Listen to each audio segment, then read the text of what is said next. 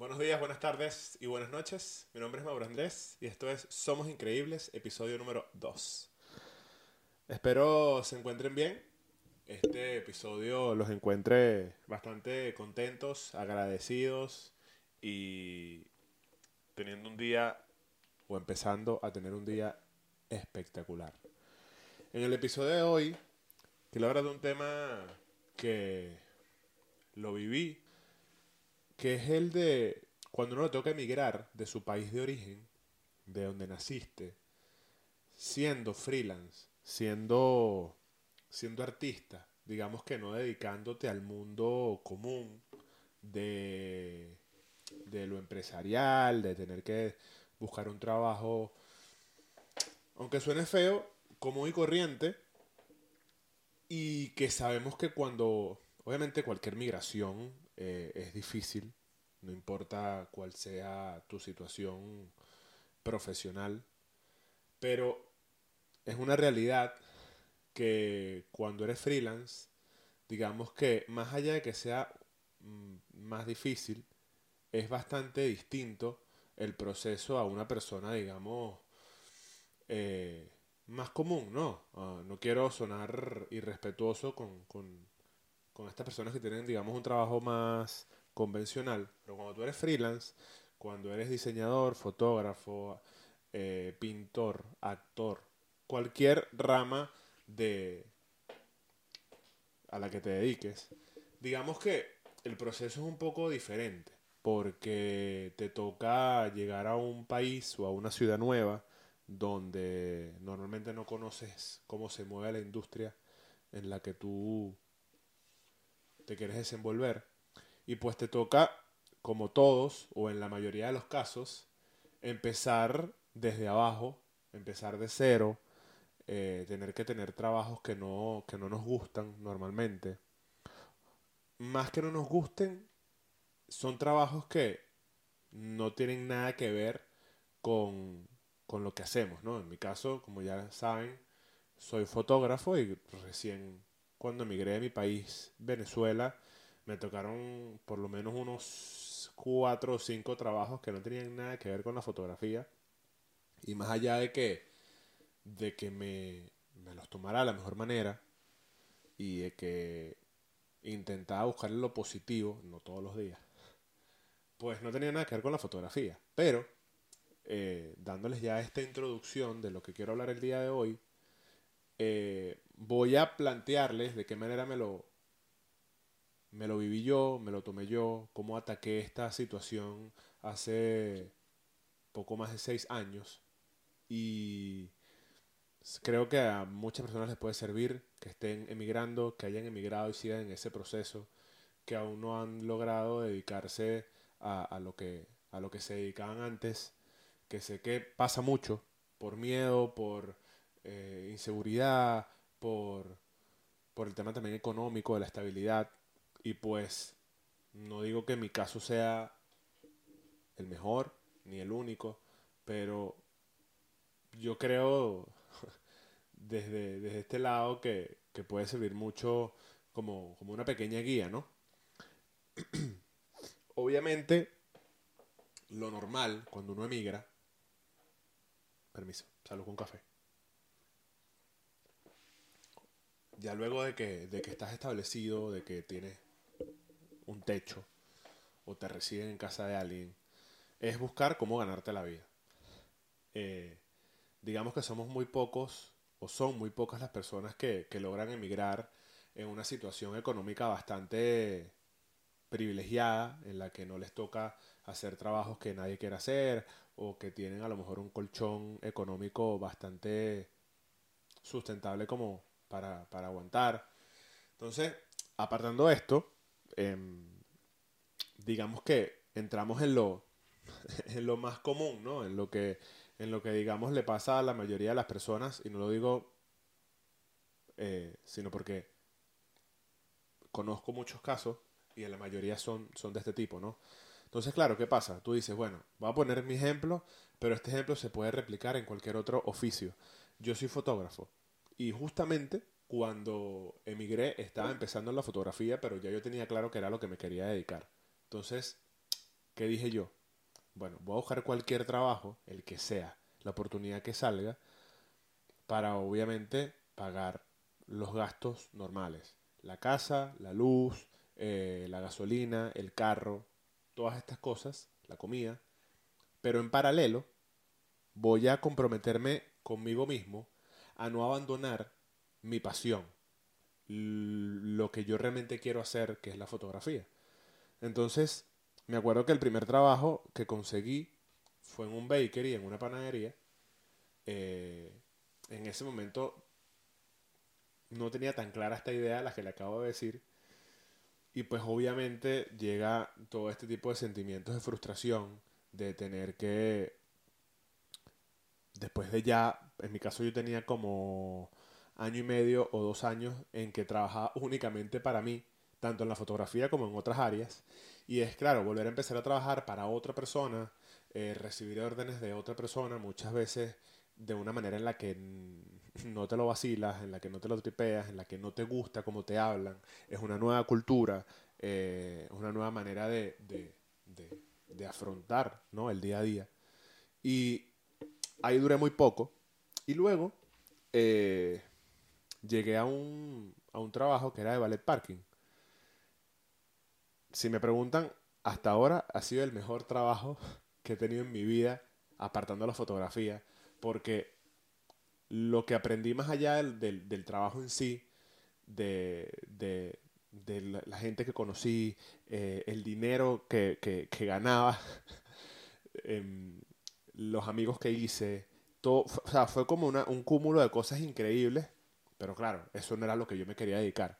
Pero si tuviese, o sea, si me pudiese, si me pusieran en una situación en la que tuviese que escoger cuál de estos trabajos de que nos tocan hacer a todos los, todos los migrantes, ¿con cuál me quedaría? Sería este.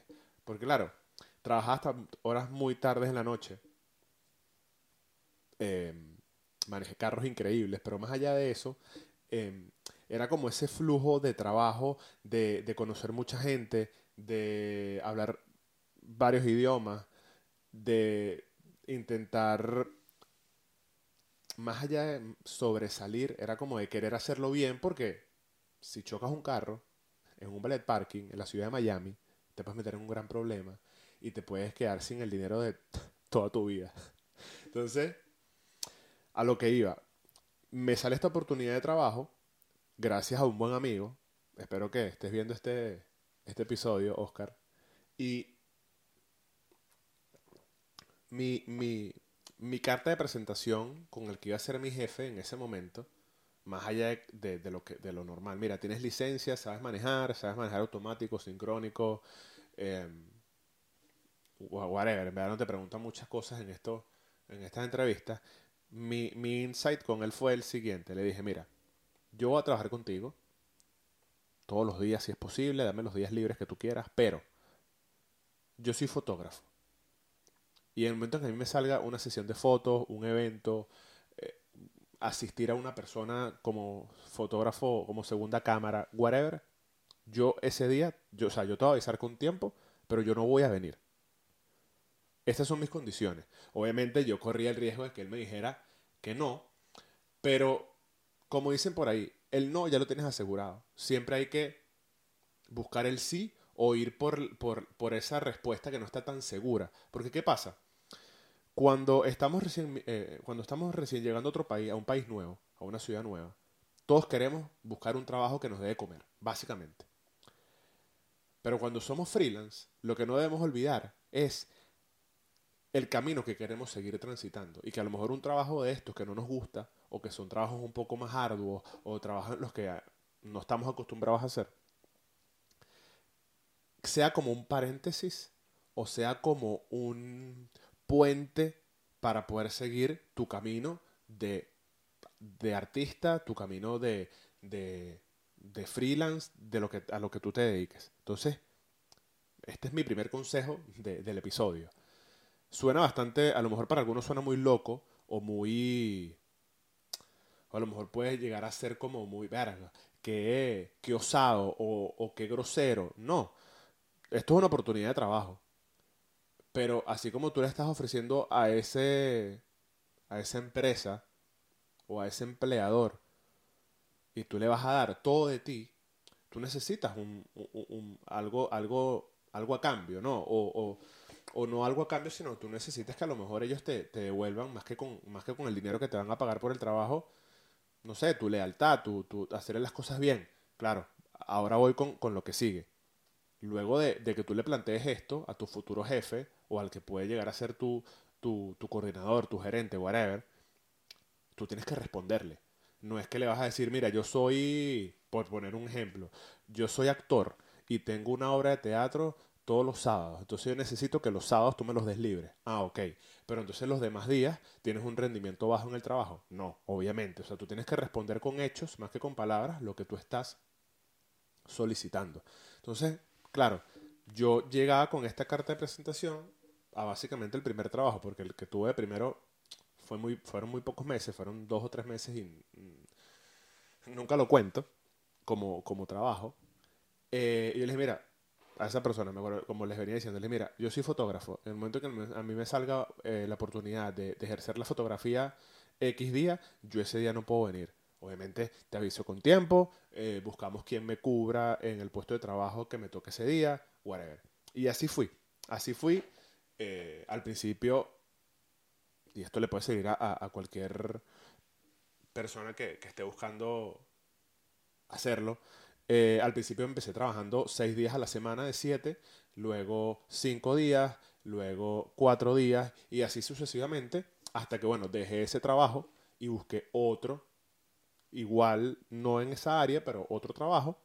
Era un trabajo con un coreano en unos farm markets, en unos mercaditos en varios puestos de la ciudad en los que básicamente me tenía que parar a las 4 de la mañana, eso es otra historia para otro momento. Em, y cuando yo me reuní con el coreano, obviamente hablándole en mi inglés, que en ese momento era mucho porque ahora, yo le dije, mira, coreano, yo voy a trabajar contigo a las 4 de la mañana, te voy a dar el 100% de, de, de, de mi esfuerzo, pero lo mismo, en el momento que a mí me salga un trabajo de fotografía, no vengo. Te aviso con tiempo, whatever. Y así fui. Tanto en este primer trabajo como en el segundo trabajo, fui así poco a poco. Cada vez me salían más trabajos de fotografía. Cada vez iba conociendo más el, el ambiente de, digamos, la industria, por ponerlo de una manera, en la que yo me quería desenvolver, contactos, conociendo gente. En estos trabajos, obviamente, uno iba haciendo networking. Y pues en este trabajo con el coreano, que fue el último que tuve, empecé trabajando seis días a la semana. Mentira, sí. Empecé trabajando seis días a la semana, igual. Luego cinco, luego cuatro, hasta que un día, hasta que hubo un, momento que nada más trabajaba dos días. Pero claro, esos dos días eran súper fuertes porque trabajaba de 13 a 14 horas cada día. Entonces, claro, yo casi que en, dos días de trabajo hacía el, equivalente a, a, lo que una persona normal eh, puede hacer en una semana, no sé, 35, 40 horas de trabajo. Entonces, claro, digamos que económicamente eh, yo en dos días podía redondearme el dinero para poder salvar la semana y ya los otros días yo tenía que buscarme la vida con la fotografía, eh, en eventos sociales, en rumbas, en fiestas nocturnas, em,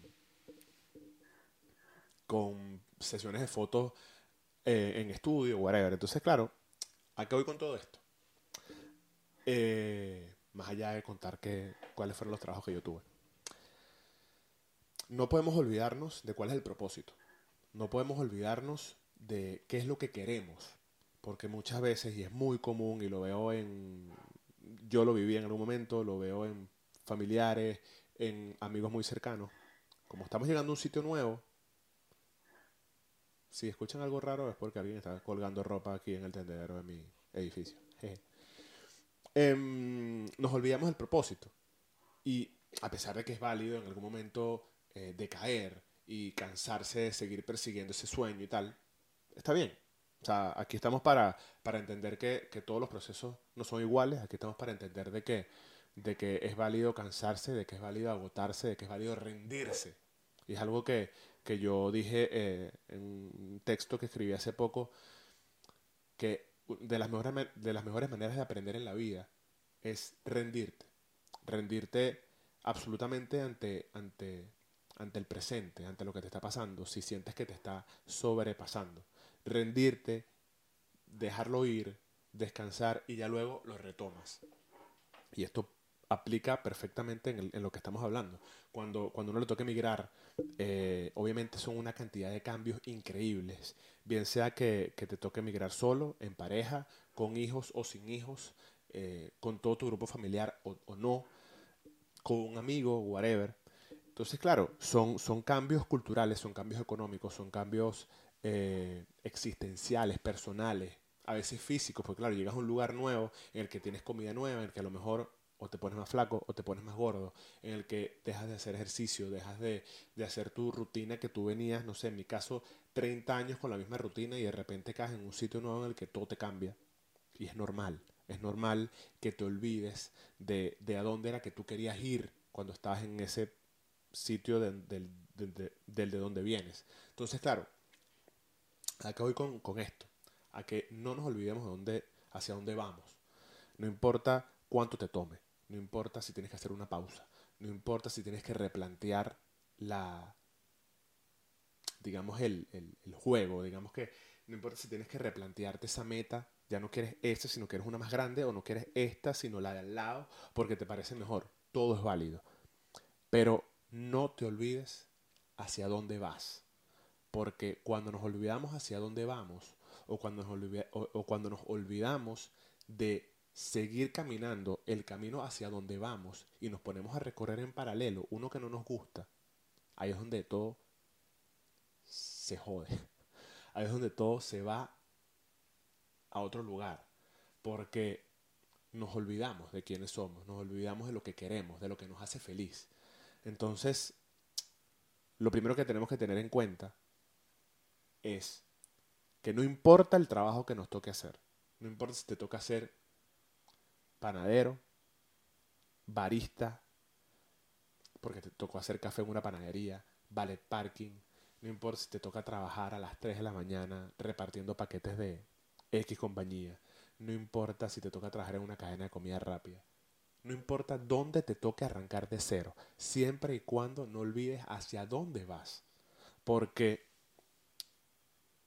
no quiero sonar aquí como que yo lo logré, y que estoy en el lugar en donde yo quisiera estar, no, pero sí creo, eh, y me pongo como ejemplo porque lo, lo sigo viviendo a día de hoy, de que si tú te lo propones con esta serie de, de trucos, entre comillas, que, que, que, yo fui aplicando, lo logras. Porque si tú sabes, por ejemplo, que no te quieres quedar toda tu vida trabajando en McDonald's, que fue el trabajo que te tocó hacer, haz algo para no quedarte ahí si tú sabes que no quieres quedarte toda la vida en ese ballet parking donde yo estaba, que me lo tripiaba un montón, pero no era lo que yo quería hacer para mi vida, pues tienes que hacer algo. ¿Me entiendes? Eh, obviamente, como lo mencioné, no todos tenemos la misma suerte, no todos tenemos las mismas oportunidades cuando emigramos, porque algunos tenemos más apoyos que otros, y es normal. Pero creo que hay millones de casos allá afuera hay millones de, casos eh, increíbles de personas famosas, otras no tan famosas, que llegan de la nada, pero cuando digo de la nada es de la nada, y estoy seguro que tú conoces a alguien que lo logró, de la nada llegan al éxito extremo poniéndole huevos a la vida, poniéndole, poniéndole, o sea, como el otro día escribí un tweet que decía, la única manera de lograrlo es chingándole a la vida. Me gusta mucho esa frase de los mexicanos y me apropio aquí de ella con, toda, con todo respeto. La única manera de lograrlo es chingándole, brother, y partiéndote el culo. Porque si no, no lo logras. A medias nadie lo logra. A cuentagotas nadie lo logra. Hay que darle todo. Entonces, cuando tú te des cuenta de que no quieres estar ahí, cuando tú te des cuenta de que eso es transitorio y de que tú quieres estar en otro lugar poquito a poco. No te puedes desesperar, porque si te desesperas, pierdes. ¿Es válido desesperarse? Sí, pero trata de no desesperarte tanto porque si no, pierdes. Pierdes la paciencia, pierdes el enfoque, pierdes la confianza en ti mismo, pierdes un montón de cosas que no queremos que nos pase porque si no nos desenfocamos otra vez del objetivo. Entonces, ¿a qué voy? Cuando en este trabajo que no te gusta, igual hazlo bien. Porque tú no sabes quién te está viendo. No, no, no olvídate de tu jefe, que le vas a tener que rendir cuentas, digamos, materialmente con el trabajo que estás haciendo. Hablo de un cliente, de un posible consumidor de lo que tú estás haciendo, en el trabajo que tú estás, el cual te puede sacar conversación y tú le vas a decir, mira, yo soy esto y yo me dedico a esto. Y tú no sabes si esa persona te va a dar una oportunidad. Tú no sabes si esa persona te va a dar una oportunidad porque ve que haces ese trabajo con esmero, lo haces con buena actitud, con una sonrisa en la cara. Lo haces sin importarte lo que vas a recibir a cambio. Entonces esa persona va a decir dentro de sí, verga, si este pana está ahí y no le gusta estar ahí, y lo está haciendo con esa actitud, con esa buena vibra, imagínate cómo hará lo que sí le gusta. O sea, es bastante, o sea, como dicen en, mi pueblo, uno más uno, dos. Entonces, hazlo, hazlo con ganas. O sea, hazlo, hazlo como si, obviamente, no es lo mismo, en mi caso, trabajar para un coreano, que era increíble ese pana, hoy en día somos hermanos, y pararme a las 4 de la mañana, a sentarme a cocinar una vaina y tener que trabajar 14 o 15 horas no es lo mismo para mí estar ahí que tomar una foto, agarrar la cámara en un festival o agarrar la cámara en un estudio. Pero cuando, tú cuando, cuando uno aprende que tiene que hacer cualquier cosa que te pongas a hacer con buena actitud, con una sonrisa en la cara y con la mejor energía, ahí es cuando está ese factor diferenciador de las demás personas. Porque créeme que no serás el primero ni el último al que le toca hacer cosas que no quiere hacer por tener que buscarse el pan, por tener que haber emigrado a un lugar donde a lo mejor querías emigrar pero no sabías que te iba a tocar así. Entonces, hazlo. O sea, lo que sea que te toque hacer, sin olvidarte del objetivo, hazlo con buena actitud, porque no sabemos quién nos está viendo, no sabemos quién nos va a tender la mano, no sabemos quién nos va a dar esa oportunidad de ejercer lo que sí somos. Entonces, imagínate que, que tú estés trabajando en, en, el trabajo que no te gusta. Tú estás, no sé, voy a poner mi caso, en ese ballet parking donde yo trabajé durante casi dos años. Y yo tenía mala cara, eh, estaba cabizbajo, no sonreía, eh, cuando llegaba un cliente nuevo no lo trataba bien. Si ese día llegaba una persona buscándome conversación y yo tenía esa actitud. Y ese tipo era el manager de un artista que estaba buscando un fotógrafo ese día. Lo perdí. Lo perdí. Si yo, entonces, ¿cuál es el caso contrario? Uno con buena actitud, con buena presencia, con una sonrisa. Hola, ¿cómo estás? ¿Qué tal? Deme sus llaves del carro, yo se lo estaciono, no sé qué. Y el tipo se pone a buscarme conversación. Y yo le digo que soy fotógrafo. Llegó la oportunidad. Ah, que no son muchas, pero llegan, señores. Sí llegan las oportunidades. Vuelvo y repito, ejemplos hay millones en las redes sociales, aquí en YouTube, aquí en podcast en Spotify. Ejemplos hay muchísimos y yo voy a intentar, como lo dije en el primer episodio, traer invitados que nos puedan hablar de estos temas, porque no es casualidad, no es casualidad. El trabajo duro siempre deja recompensas. Permiso. Cafecito porque estoy hablando mucho y, y se me olvida tomar café. Entonces, recuérdalo siempre. Mira, no importa a qué edad te toque emigrar, no importa cuál sea tu oficio o tu profesión, la cual amas y te apasiona. Si te tocó llegar a un sitio nuevo, lo que sea que te toque hacer, hazlo con cariño, hazlo con una sonrisa, hazlo pensando que es transitorio y que es un puente para tú seguir dedicándote a lo que te gusta. En para cerrar ya con mi, con, mi, con mi historia, aquí bastante autobiográfica, pero también quería ponerla como ejemplo, porque si no hablar de mi, de mi historia, que es la que sigo eh, viviendo y escribiendo con estos mismos ejemplos, ¿de cuál otra voy a hablar? Hace seis años emigré de mi país y tengo ya casi cuatro años, tres años y medio dedicándome solamente a la fotografía. No me ha tocado trabajar en alguna otra cosa que no me guste.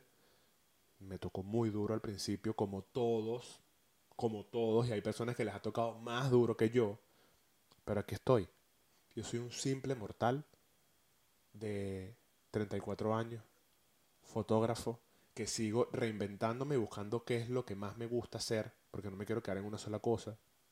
Y aquí estoy. Hoy en día pago mi casa con mi pareja, pago mi moto, mi gasolina, la comida, los viajes que hago, mi compro equipos nuevos, whatever, todo lo que hago lo hago gracias a que solamente me dedico a lo que amo. Porque cuando me tocaron estos trabajos, yo sabía que no quería quedarme ahí. No importa el miedo, hazlo con miedo. Hazlo con miedo. Este podcast es un ejemplo de eso. Yo estoy aquí en este segundo episodio muerto del miedo y de la pena y de la incertidumbre de qué va a pasar, pero lo estoy haciendo igual. Entonces, quería dejarles eso en este, en este segundo e, episodio de Somos Increíbles, porque somos increíbles, hermano. Somos increíbles todos. No solamente a lo que nos dedicamos a, a hacer freelance o al arte o a la creatividad de alguna manera. Todos somos increíbles. Y yo lo que busco aquí es no sé si motivarlos o inspirarlos a que se lo crean, a que todos somos increíbles y que todos merecemos hacer lo que nos haga feliz sin importar lo que diga la gente. Esto fue Somos Increíbles, episodio número 2, y lo puedes escuchar y ver en todas las plataformas, aquí en YouTube, por video, Spotify, Apple Podcasts, Google Podcast, Amazon Music. Si te gustó, por favor, no olvides compartirlo, dejar un like. Si estás en alguna plataforma de audio, Déjame cinco estrellitas si te gustó y nos vemos en el próximo episodio. Chao.